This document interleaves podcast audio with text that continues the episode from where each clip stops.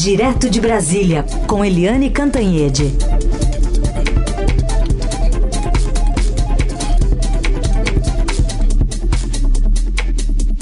Oi, Eliane, bom dia. Oi, bom dia, Heisen, bom dia, ouvintes. Ah, agora ouvimos. Bom, Eliane, vamos começar com essa situação ontem do presidente Lula, né, que falou sobre teto de gastos, diz que o mercado precisa ter paciência. Vamos ouvir exatamente o que ele disse lá no Egito durante a COP27. Quando você coloca uma coisa chamada teto de gastos, tudo que acontece é você tirar dinheiro da saúde, tirar dinheiro da educação, tirar dinheiro da ciência e tecnologia, tirar dinheiro da cultura, ou seja, você tenta desmontar tudo aquilo que faz parte do social e você não mexe num centavo do sistema financeiro. Ah, mas se eu falar isso vai cair, vai cair a bolsa, vai aumentar o dólar. Paciência, porque o dólar não aumenta e a bolsa não cai por conta das pessoas sérias, mas é por conta dos especuladores que vivem especulando todo santo dia. E aí, Eliane, como é que você vê é, isso, inclusive as reações que tivemos ontem no mercado financeiro, o dólar subindo, bolsa caindo? Pois é, uh, o presidente eleito Luiz Inácio Lula da Silva teve um grande momento na quarta-feira, quando ele discursou na COP27, onde ele botou todas as questões fundamentais na mesa da pobreza, do ambiente, da responsabilidade dos países ricos, é, do novo mundo que ele encontra, do novo Brasil que volta a, a cena internacional. E aí o Lula, num dia tem esse grande momento, no dia seguinte resolve comprar essa ideia populista de que o mercado é um ganancioso que só destrói a cultura, a educação, a saúde. Sabe, isso é falta de compreensão sobre o que significa tudo isso, sobre o que, que significa investimento, crédito, sobre o que, que significa responsabilidade fiscal.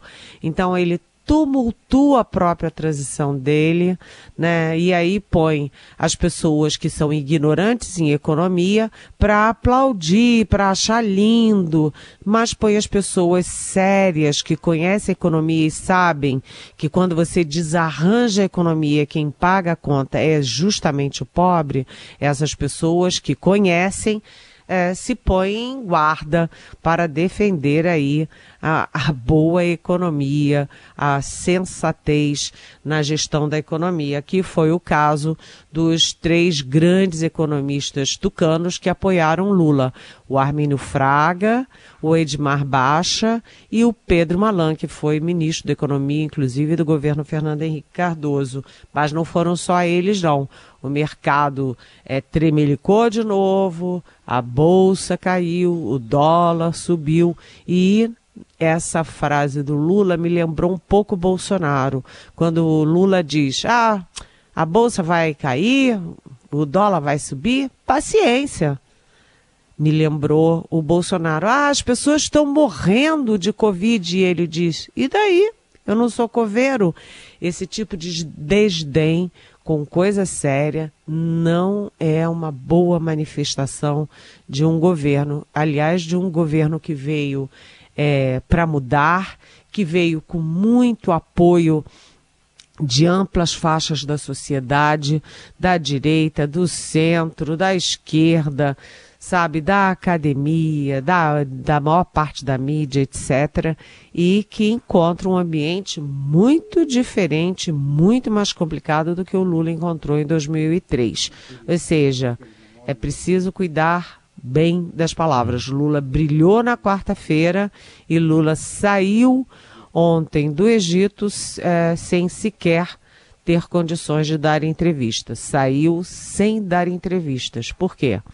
Porque ele causou uma confusão desnecessária. Aliás, Eliane, essa nota que você citou dos economistas, destacando Pedro Malan, por exemplo, ex-ministro da Fazenda, é, é, fala um, num tom bem é, forte né, de cobrança. E o, ontem o governador, o vice-presidente eleito, ex-governador Geraldo Alckmin, chegou a falar também em responsabilidade fiscal. Ele não usou o termo teto de gastos, né, Eliane? Mas falou em responsabilidade fiscal. Pois é, é, é aquela história. O Lula faz e o Alckmin desfaz.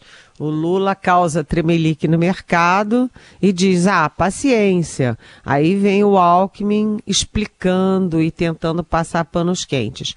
Um ataca, o outro defende. E na nota é, do Malan, é, do Armínio e do Baixa, que eu diria que foi professoral, eles dizem o seguinte: aspas. O teto de gastos não tira dinheiro da educação da saúde, da cultura, para pagar juros a banqueiros gananciosos. Não é uma conspiração para desmontar a área social.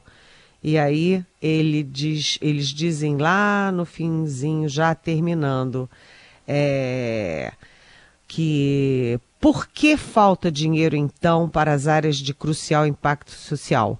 E eles respondem, aspas, porque implícita ou explicitamente, não se dá prioridade a elas. Essa é a realidade que precisa ser encarada com transparência e coragem. E aí eles advertem: crédito público no Brasil está evaporando. Ou seja, o mercado garante crédito.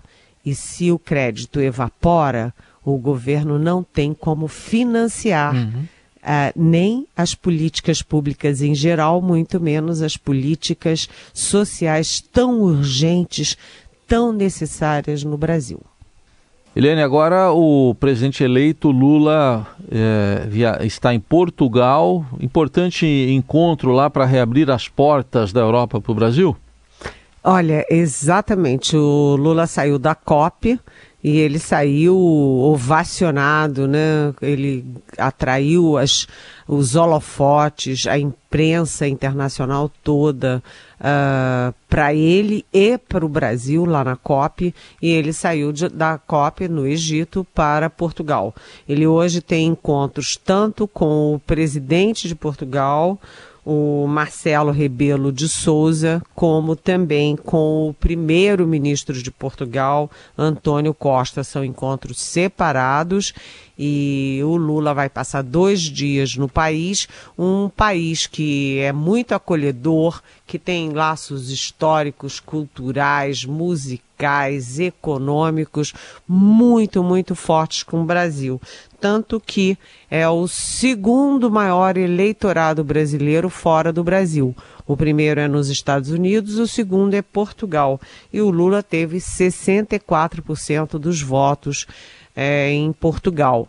Então, Lula tende a ser recebido também muito bem pela comunidade brasileira. E a Portugal é aquilo, né? Pela língua, inclusive, é a porta de entrada do Brasil na Europa. Portanto, também é a porta de entrada do Lula nesse terceiro mandato também para a Europa. Lembrando que o presidente Jair Bolsonaro bateu de frente com o nosso maior parceiro comercial na Europa, que é a Alemanha, bateu de frente com a França, bateu de frente com a Noruega e bateu de frente com o próprio Portugal. Portugal. Bolsonaro tratou muito mal o presidente de Portugal. O presidente de Portugal veio aqui duas vezes no ano da eleição, é, já tinha reclamado que foi se encontrar com o, Lula, com o Bolsonaro e o Bolsonaro, em vez de discutir comércio, é, programas de cooperação, ficou fazendo piadas de mau gosto, piadas politicamente incorretas. É, então, já tinha um mal-estar. E aí, quando o Uh, o Marcelo Rebelo de Souza veio ao Brasil, inclusive para as comemorações da, da, da independência, ele tinha um encontro marcado com Bolsonaro, mas avisou antes que se encontraria também com Lula para não parecer que ele estava tomando partido na eleição do Brasil a favor do Bolsonaro. E aí ele se encontrou com Lula e o Bolsonaro cancelou, bateu a porta é, do palácio na cara do, do presidente de Portugal. Então é um foi uma relação difícil do Bolsonaro com o mundo todo, particularmente com a Europa e particularmente com Portugal. E o Lula está reabrindo essas portas uma a uma é, no cenário internacional. É, vamos ver como é que é a recepção dele lá. E ele volta na Portanto, hoje é sexta, sábado ele volta. No fim de semana ele já estará de volta ao Brasil e para as confusões da transição. Então vamos para uma delas, Eliane, é essa área da defesa, que é praticamente a, é a última né, a ser nomeada e gera muita discussão de quem é que vai fazer a transição nessa área sensível da defesa que envolve a relação com os militares. Pois é, né? Os militares foram, né? As forças armadas foram uma das áreas mais atingidas pela era Bolsonaro.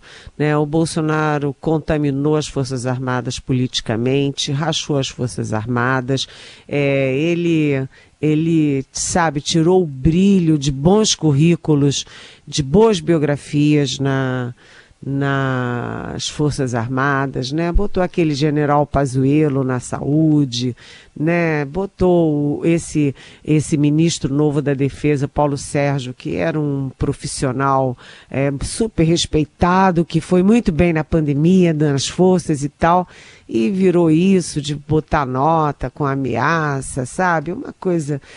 É, a história vai mostrar quão quanto mal o Bolsonaro fez para as Forças Armadas. E agora está esse impasse. Como será a transição da área de defesa, de Marinha, Exército e Aeronáutica é, de um governo para o outro? Tá um impasse.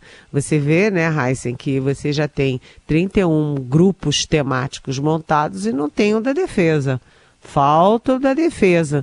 É, até porque gente que poderia fazer essa ponte como o Nelson Jobim, que, que estruturou o Ministério da Defesa, foi um grande ministro da Defesa, o, o, o Nelson Jobim está na iniciativa privada e não quer esse desafio, não. Então está faltando interlocução.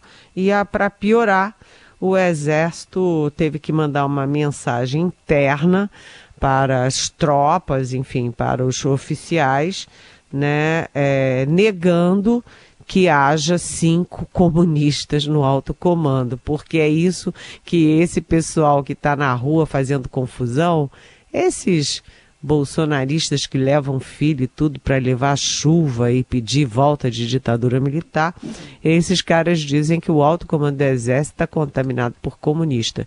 A gente poderia rir né? Seria engraçado, seria uma piada, se não fosse trágico, né? E aí o exército tem que fazer uma nota dizendo: olha, não tem comunista aqui não, olha, não tem nada disso não. É simplesmente lamentável. Agora, Heisen, eu aproveito esse comentário para dizer que eu acabo de ler aqui na mídia que o presidente Jair Bolsonaro, que tem erisipela, né, tá com a perna inchada e tal, ele foi para o Hospital das Forças Armadas hoje com dores abdominais. Então lembro também que não está descartada a hipótese de ter que fazer mais uma cirurgia ainda como efeito colateral das, da facada de 2018. Importante essa informação, né? Vamos continuar monitorando ao longo do dia, né? Lembrando que a informação da, da Erisipela, né, Eliane, foi do, do vice, Hamilton Mourão, ele que deu essa, essa informação, né? É, na verdade ele confirmou. Confirmou, porque, né? É, o, o general Hamilton Mourão, que ainda é o vice, já tinha falado, já tinha tido notícias esparsas na mídia, e ontem o Braga Neto, que, que era o substituto do Mourão na chapa do Bolsonaro, confirmou.